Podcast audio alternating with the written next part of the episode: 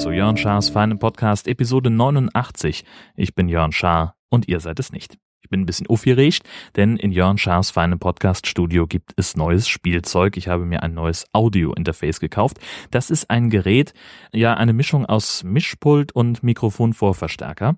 Und der ermöglicht es mir, mein altes Großmembranmikrofon äh, zu benutzen. Ich habe ja sonst immer mein Zoom H2 benutzt, um die Aufnahmen hier zu machen für Jörn Schaas für einen Podcast. Und ich werde jetzt live in dieser Ausgabe umschalten auf mein Großmembranmikrofon. Dafür stelle ich das äh, Zoom mal zur Seite.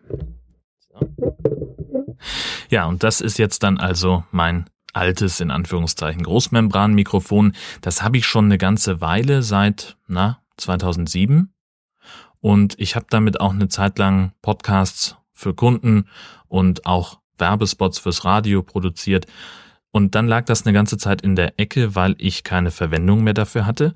Und naja, dann hatte ich auf einmal kein Gerät mehr, mit dem ich die nötige äh, Phantomspeisung machen konnte. Dieses Mikrofon braucht nämlich 48 Volt Phantomspannung vom Mischpult oder eben vom Audiointerface, damit es funktioniert. Und das ist eben, ja, der Unterschied zu dem Gerät, was ich sonst benutze, ist halt einfach in der Mikrofonkapsel, die keine Kapsel ist, sondern eine Membran. Und die zeichnet eben die Stimme etwas besser auf, etwas natürlicher auf. Und ja, dann klingt es halt ein bisschen besser. Ja, was ich mir noch angewöhnen muss, ist, wenn ich dieses ähm, Großmembranmikrofon benutze und das, also dieses Audiointerface ist ja eigentlich das, das entscheidende Gerät fast. Ähm, das kommt per USB in den Computer rein, ins Notebook und dann nehme ich direkt in Audacity auf. Nicht wie sonst mit dem Zoom, da habe ich ja einfach auf die SD-Karte ähm, aufgenommen und es dann halt eingeladen in das äh, Schnittprogramm. Und jetzt zeichne ich direkt im Rechner auf und muss eben äh, darauf achten, dass ich das richtige Audiogerät für den Mikrofoneingang auswähle, denn das habe ich eben beim ersten Versuch nicht gemacht und habe dann mich gewundert, warum ich auf einmal so hallig klinge, warum da so viel Raum drauf ist, ähm, weil es im Kopfhörer viel besser klang als später auf der Aufnahme. Das ist relativ einfach erklärt. Ich hatte das falsche Mikrofon ausgewählt und nun saß ich also einen Meter vom Laptop-Mikrofon weg und dementsprechend klang auch die Aufnahme. Dieses Audio-Interface, wie gesagt, ist eine Mischung aus Mischpult und Mikrofonvorverstärker und damit kann man noch zig andere Sachen machen. Also ähm, ich kann da jetzt noch irgendwie drei verschiedene Lautsprecherpaare dranhängen. Das ist, kommt auch mehr aus dem professionellen Bereich, wenn man also äh, zum Beispiel Werbespots produziert, die ja, die, die aufwendig sind, die oder Hörspiele, ähm, wo vielleicht auch mit einem Stereopanorama gearbeitet wird, dann möchte man vielleicht nicht nur das eine hochwertige ähm, Lautsprecherpaar benutzen, das im Studio zum Abhören eingesetzt wird, sondern man möchte vielleicht auch versuchen, sich so ein bisschen in die normalen Hörgewohnheiten rein zu versetzen, die so ja vorm Radio halt stattfinden. Das ist eben dann nicht das ähm, mehrere hundert Euro teure Lautsprecherpaar im Zweifelsfall, sondern das ist unter Umständen auch mal ein Mono-Küchenradio. Und ja, sowas kann ich jetzt halt hier anschließen, kann das könnte das mit einem Tastendruck dann auch ansteuern, ähm, dass ich also, weiß ich nicht, jetzt beim Schneiden eben nicht mehr mit Kopfhörern höre, sondern äh, über bis zu drei Lautsprecherpaare, die wechselweise angesprochen werden können. Für mich total irrelevant. Wenn ich jetzt wieder anfangen würde, Radiowerbung zu produzieren oder dergleichen, dann wäre das vielleicht mal spannend, aber dann müsste ich mir halt auch erstmal die entsprechenden Lautsprecher dafür kaufen. Und ich muss auch sagen, ich schneide sowieso lieber mit Kopfhörern, weil ich finde, dass man da den besten Höreindruck bekommt. Ansonsten werde ich mich noch ein bisschen damit auseinandersetzen müssen, was dieses Gerät noch alles kann. Das äh, hat auch gleich eine ähm, CD dabei gehabt mit einer anderen Schnittsoftware, die ich aus dem Profibereich noch kenne, ähm, die etwas abgespeckte Version von Pro Tools. Ähm, das ist nämlich die gleiche Herstellerfirma, was mir so gar nicht klar war, als ich das gekauft habe. Ähm, und das ist ganz cool, weil auf dem Audiointerface sind noch zusätzliche Transporttasten, also Play, Stop, Aufnahme und Vor- und Zurückspulen. Ähm, das heißt, ich könnte sogar äh, die, diese Funktionen mit dem neuen Interface hier steuern vom Schreibtisch aus, müsste mich also nicht rüberbeugen zum Notebook und es da machen. Es könnte also alles während der Aufnahme passieren, wenn ich das denn wollte. Ich habe noch keine Ahnung, warum das jemals relevant sein könnte, aber vielleicht gibt es da irgendwann mal einen, einen, einen Anwendungsfall für. Ja, und da sind wir dann auch gleich schon bei der Anwendung. Im Augenblick kann ich das wirklich nur für Jörn Schaas feinen Podcast benutzen, dieses Gerät, weil ich noch nicht verstanden habe, wie ich das so mit Skype verknuppern kann, dass ich es, also dass ich das auch, dass es funktioniert. Dass ich also gleichzeitig ähm, meine, meinen Track aufnehmen kann und aber Skype hören und auch bedienen. Das funktioniert nicht an einem und dem gleichen Gerät. Aber ich habe schon eine Idee, wie es vielleicht gehen könnte. Das muss ich mal noch testen. Also absehbar ist es jetzt erstmal so, dass ich den ähm, nur meinen, ein, meinen eigenen Podcast, den, den Jörn Schaas feinen Podcast mit diesem äh, schicken Mikrofon produzieren kann und alles, was über Skype funktioniert, also das Nord-Süd-Gefälle und weite Teile des High Alarm Podcasts, äh, die passieren weiter ähm, in der alten Variante. Ähm, wobei ich irgendwann dann, und das ist so ein bisschen der Traum gerade, dass ich irgendwann mal ähm, es mir leisten will oder kann, also ja, ich könnte es mir leisten, aber ich bin halt einfach zu geizig dafür, ähm, mal ein paar ordentliche Podcast-Headsets zu kaufen. Ähm, dieses Bayer Dynamic DT297 Mark II oder so heißt das. Ähm, das ist ein Headset, das im Prinzip so als das Podcaster-Headset gilt, ähm, weil das einfach einen sehr guten Klang hat. Ähm, viele Podcaster, die mit Headsets arbeiten, zeichnen damit auf. Das Ding kostet aber 300 Euro und dann hat man noch nicht das passende Kabel, was man braucht. Und das finde ich ein bisschen krass, muss ich ehrlich sagen. Ähm, wäre aber genau das, was wir bräuchten für den High Alarm Podcast, um hier zusammenzusitzen. Denn im Augenblick ist das alles so ein bisschen, naja, sagen wir mal, mitteloptimal. Ähm, denn wir sprechen halt zusammen in ein Mikrofon, nämlich in das Zoom H2, das das grundsätzlich kann. Ähm, das ist überhaupt nicht das Problem. Es klingt ja okay. Ähm, es ist halt nur so, ja, es wäre halt schöner, wenn wir das, wenn wir jeden Sprecher, also Benny und mich, auf jeweils einer Spur hätten, so wie wir es beim Nord-Süd-Gefälle haben. Denn dann kann man es in der Nachbearbeitung einfach viel schöner noch äh, äh schneiden und, und auch die Lautstärken entsprechend anpassen. Das wäre besser. Aber das ist Zukunftsmusik, weil ich irgendwie jetzt nicht gerade bereit bin, 600 Euro für, nur für Kopfhörer mit Mikrofongarnitur auszugeben. Plus dann nochmal, ich glaube, um die 30 Euro für ein Kabel. Also sehe ich gerade nicht. Wenn da irgendjemand noch nicht weiß, wohin mit seinem Lottogewinn, einfach mal Bescheid sagen. Knickknack, zwinker, zwinker. Gut, ähm, ich wollte aber eigentlich noch was völlig anderes erzählen, anstatt hier die ganze Zeit nur einschläferndes Metagelaber zu machen. Ich hatte nämlich eine Begegnung der dritten Art, will ich es mal nennen, am Pfandautomaten. Ähm, aufmerksame Twitter-Leser werden es möglicherweise gesehen haben. Ich habe nämlich am Donnerstag endlich mal die Pfandflaschen aus dem Büro weggebracht. Jetzt muss man, also ich, ne, im Büro trinke ich so über Tag in der Regel eine anderthalb Liter Plastikflasche Selter leer und bin aber immer zu faul, die leere Flasche dann abends mit nach Hause zu nehmen, um sie irgendwie entweder hier zu sammeln in der Wohnung oder sie dann auf dem Heimweg abzugeben irgendwo, weil ich nämlich nicht an einem Supermarkt vorbeikomme. Ähm, ja gut, also okay, wenn ich 200 Meter weitergehen würde, dann würde ich an einem Supermarkt vorbeikommen, aber das ist jetzt nicht der Punkt. Ich bin zu faul dazu. Punkt. Deswegen landeten die früher immer in der untersten Schublade von meinem Rollcontainer unterm Schreibtisch. Jetzt bin ich aber in ein neues Büro umgezogen und habe da ein Schrankfach, das ein bisschen größer ist und dementsprechend passen da einfach mehr Flaschen rein. Und äh, das ist auch schon gleich das Problem gewesen. Denn normalerweise äh, diese, diese Schublade vom Rollcontainer, wenn die Flaschen da, also wenn diese Schublade voll war, dann war das so ungefähr eine große Einkaufstüte, so eine Plastiktüte aus dem Supermarkt. Und das war auch völlig in Ordnung. Ähm, jetzt haben wir aber die, na, ein Vielfaches davon. Ich weiß nicht, wie viele Plastiktüten, denn ich habe seit diesem Umzug na doch, einmal habe ich es schon weggebracht. Da habe ich aber zufällig dran gedacht, eine Plastiktüte von zu Hause mitzubringen. Das hatte ich jetzt nicht, um es kurz zu machen. Dieses Schrankfach war voll mit Pfandflaschen, die weg mussten oder die mich einfach anfingen da zu nerven. Und ich hatte keine Tüte dabei. Und weil ich jetzt nun nicht zum Supermarkt gehen wollte, um mir eine Tüte zu besorgen, um wieder ins Büro zu gehen, um dann mit den Pfandflaschen wieder zu dem gleichen Supermarkt zu laufen, um die Dinger abzugeben, habe ich gesagt, machen wir anders.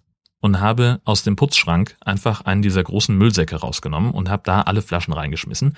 Ich weiß nicht, wie groß dieser Müllsack jetzt schlussendlich ist, keine Ahnung, der war auf jeden Fall halb voll.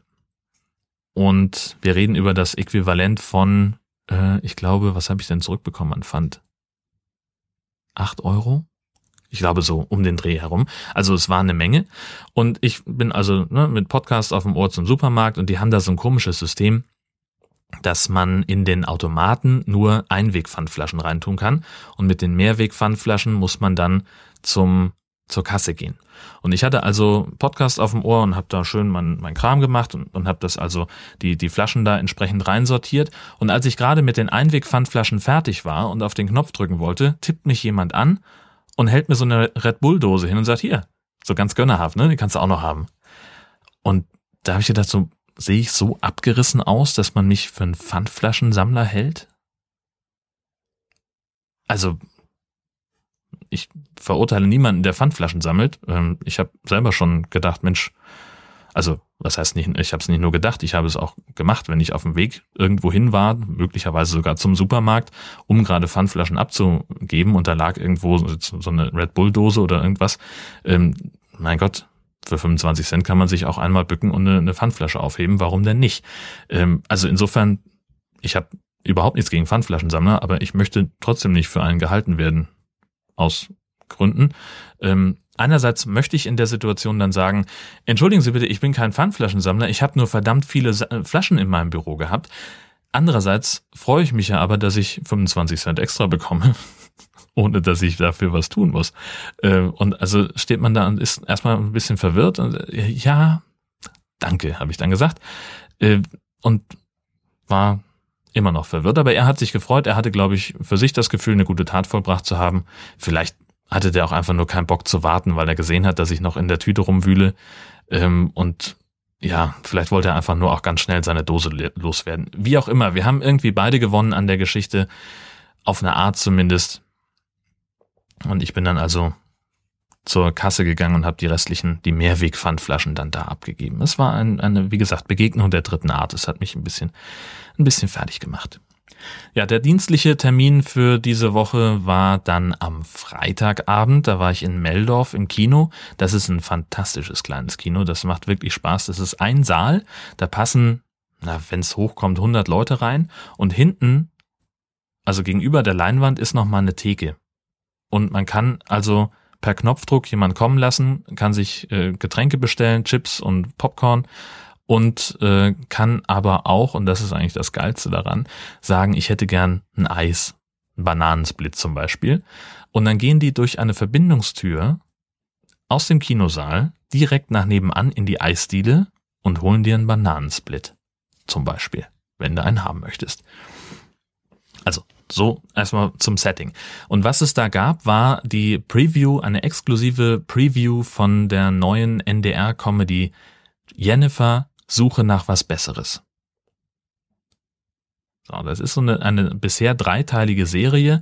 Äh, Regie geführt hat Lars Jessen, der kommt aus Meldorf und geschrieben haben daran Harald Wehmeier und Andreas Altenburg, der auch wiederum aus Meldorf kommt und ein alter Schulfreund von Lars Jessen ist.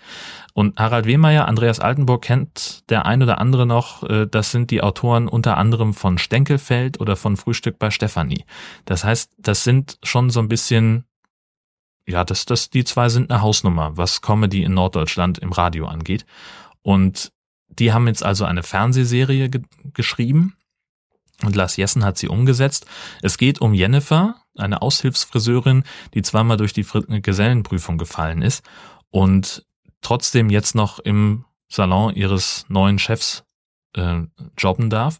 Die ist aber immer auf der Suche nach was Besseres und findet dann immer so im Lauf der Serie irgendwas, so ihr neues Berufsbild, was sie jetzt nun werden möchte. Unter anderem wird sie Eventmanagerin.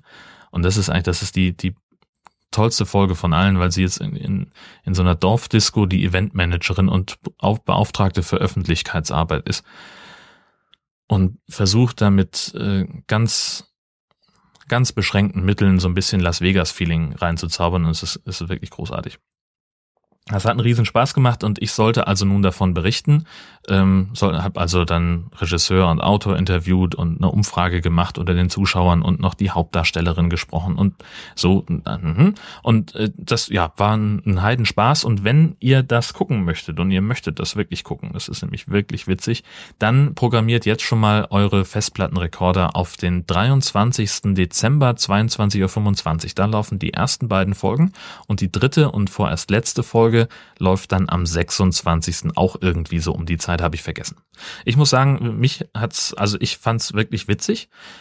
Ein bisschen vorhersehbar an der einen oder anderen Stelle, ja, ähm, aber durchaus zum Lachen. Es hat wirklich Spaß gemacht, das, das zu gucken. Ähm, und ich werde das auch nochmal im Fernsehen ansehen.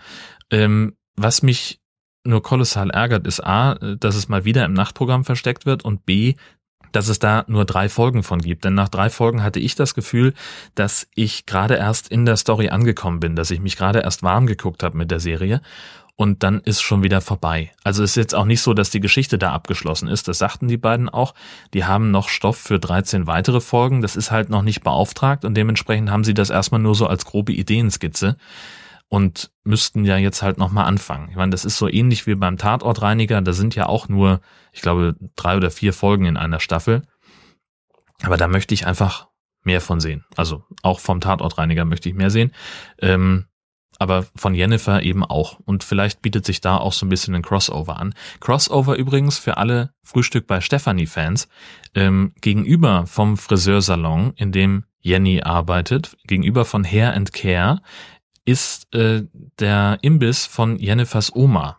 Und der heißt Futterluke. Und jeder aufmerksame Steffi-Fan wird sofort denken, Nanu, Futterluke, das ist nämlich, also Steffi von Frühstück bei Stefanie hat damals, als sie noch als Angestellte gearbeitet hat, in einem Imbiss namens Futterluke gearbeitet und da hat sie auch ihr Hotdog-Diplom gemacht. Und das wird möglicherweise eine Verbindung sein. Mutmaße ich. Aber das ist auch schon wieder fast Fanfiction, wollen wir ehrlich sein. So, dann hatte ich noch was Drittes. Ach so, genau. Ich hatte mir noch aufgeschrieben, das hat jetzt überhaupt keinen Bezug dazu. Ähm, ich hatte mir noch aufgeschrieben als weiteres Thema äh, Twitter-Etikette. So das Problem des Profilbildwechsels. Ähm, ich muss sagen, ich bin seit Februar 2009 bei Twitter und habe in der Zeit einmal mein Profilbild gewechselt. Ich kenne aber Leute, die das gefühlt alle paar Tage machen oder spätestens alle paar Wochen. Und da muss ich sagen, das verwirrt mich. Ich bin, das macht mich total fertig, weil ich nämlich äh, diese mich mehr anhand der Profilbilder orientiere, wer da gerade welchen Tweet geschrieben hat.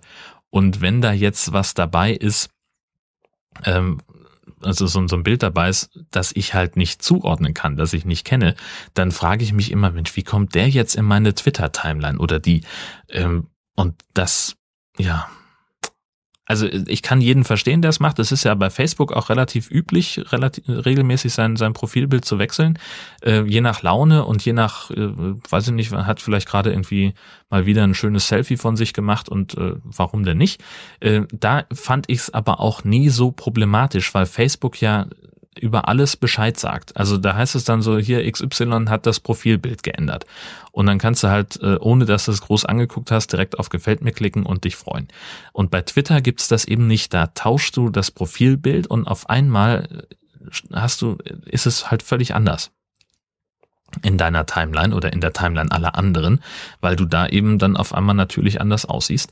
Und das macht mich total fertig. Da komme ich nicht hinterher. Äh, weiß nicht, wie seht ihr das? Ist das ein Ding für euch? Findet ihr das gut, wenn jemand ständig sein Profilbild wechselt? Ist das vielleicht ein Ausdruck von einer, von einer gewissen Kreativität für euch? Oder ist das, ähm, ist das was Spannendes, Aufregendes? Habt ihr da das Gefühl, dass man da mehr Teil hat an dem Leben desjenigen, der da twittert? Oder seht ihr es möglicherweise wie ich so ein bisschen, na, ich weiß nicht, ist das schon konservativ, wenn ich sage, ich möchte immer das Gleiche Profilbild von jemandem sehen oder ist das halt einfach nur mein innerer Monk, der sich gegen Veränderungen wehrt und strampelt und flucht, dass sich immer alles äh, neu erfinden muss?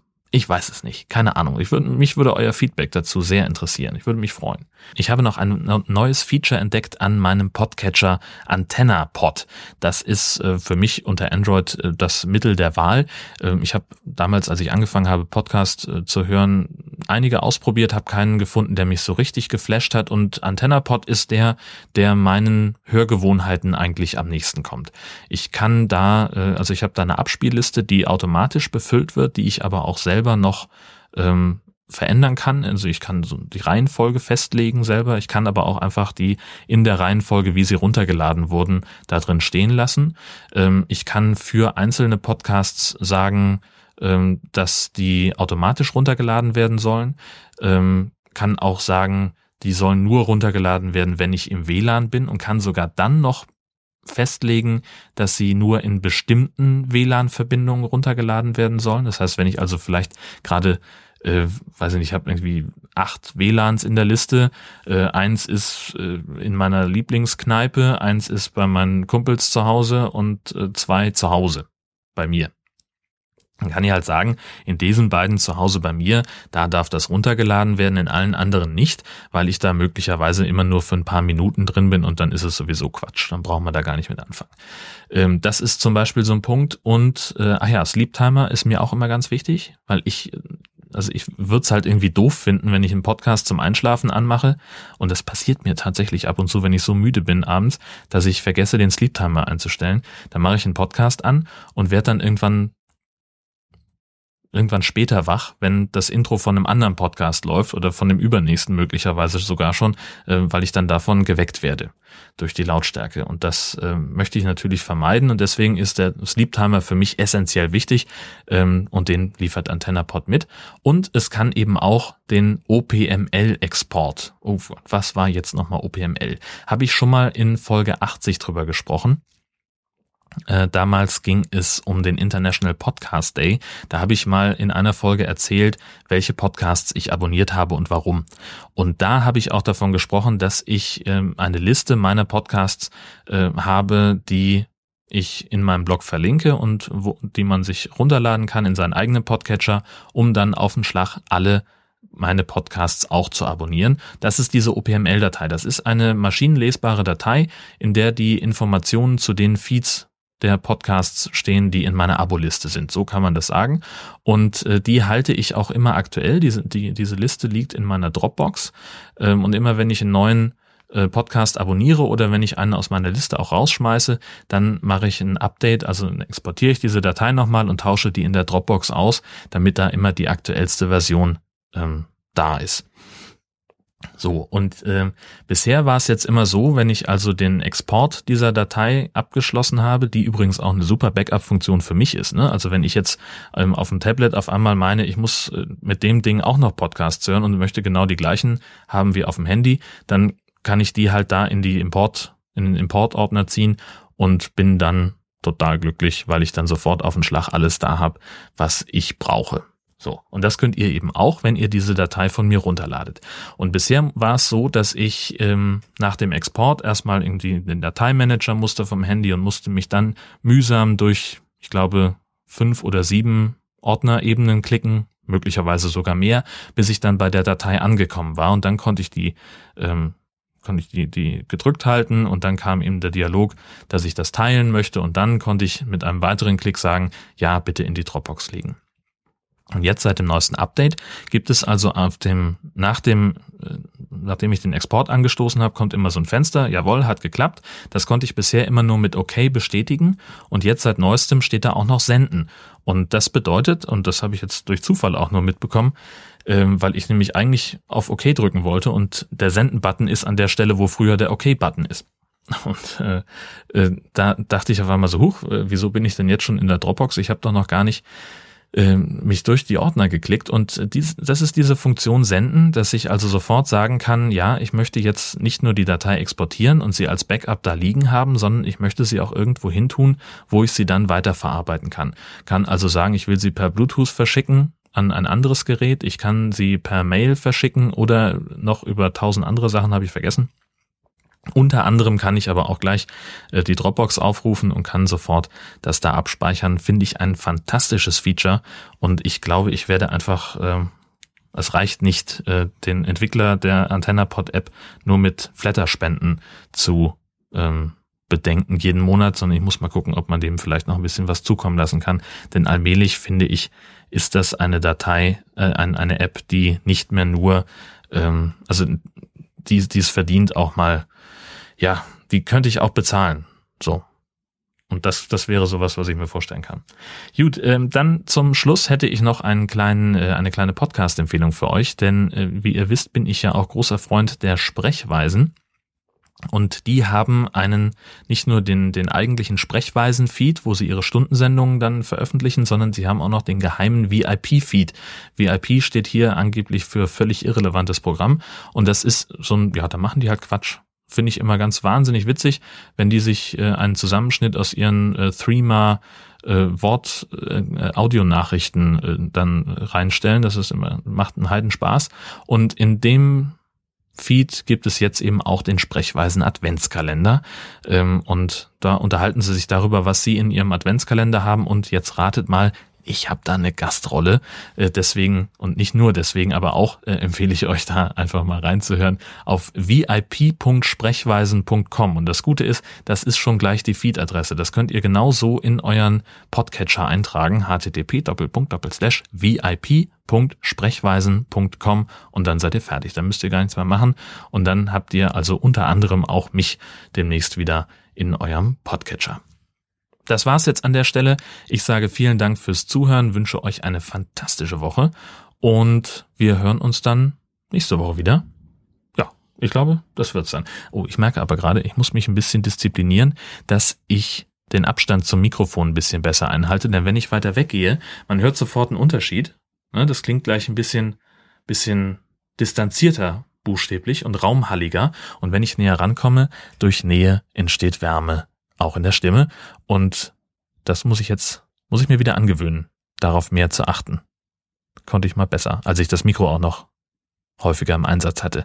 Ich hoffe, diese Nähe ist euch nicht unangenehm. Vielen Dank fürs Zuhören. Tschüss.